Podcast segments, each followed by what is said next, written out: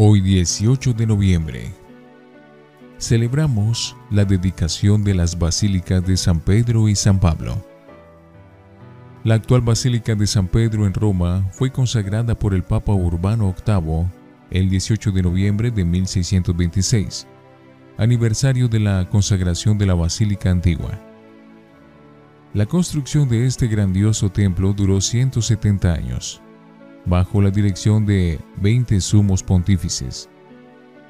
Está construida en la colina llamada Vaticano, sobre la tumba de San Pedro.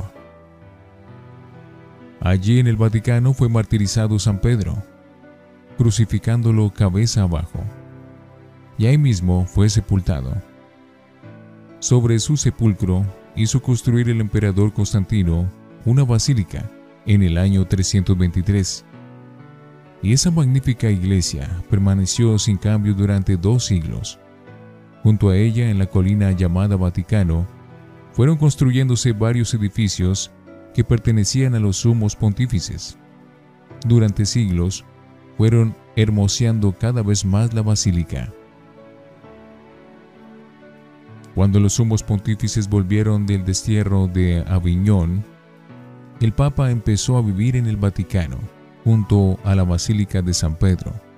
Hasta entonces los pontífices habían vivido en el palacio junto a la Basílica de Letrán, y desde entonces la Basílica de San Pedro ha sido siempre el templo más famoso del mundo. El templo más grande del mundo. La Basílica de San Pedro mide 212 metros de largo, 140 de ancho y 133 metros de altura en su cúpula. Ocupa 15.000 metros cuadrados.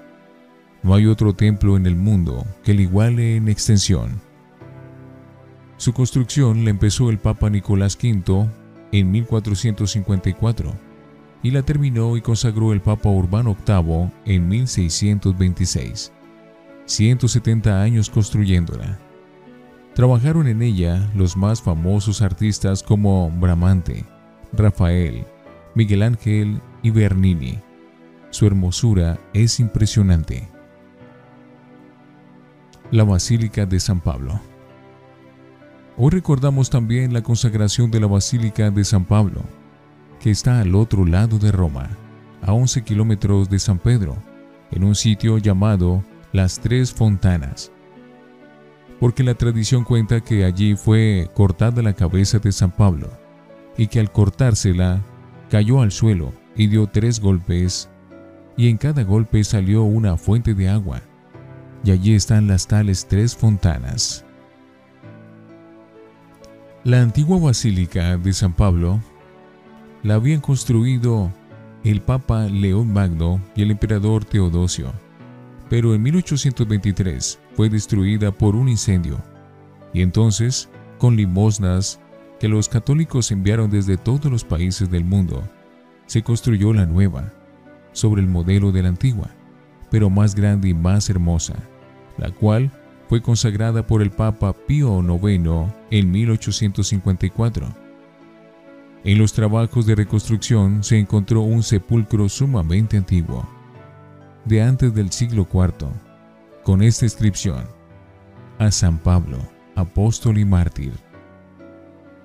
Estas basílicas nos recuerdan los generosos que han sido los católicos de todos los tiempos, para que nuestros templos sean lo más hermoso posible, y cómo nosotros debemos contribuir generosamente para mantener bello y elegante el templo de nuestro barrio o de nuestra parroquia.